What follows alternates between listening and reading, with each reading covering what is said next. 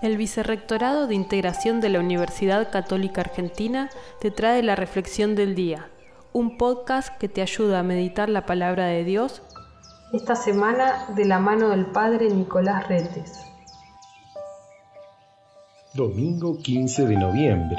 El texto del Evangelio de hoy, que se encuentra en Mateo capítulo 25 de los versículos del 14 al 30, nos presentan la conocida parábola de los talentos cada uno de nosotros seguramente puede verse reflejado en este hermoso texto en el cual el Señor nos recuerda cómo nos ha regalado a cada uno de nosotros distintos dones para ser aprovechados en esta vida.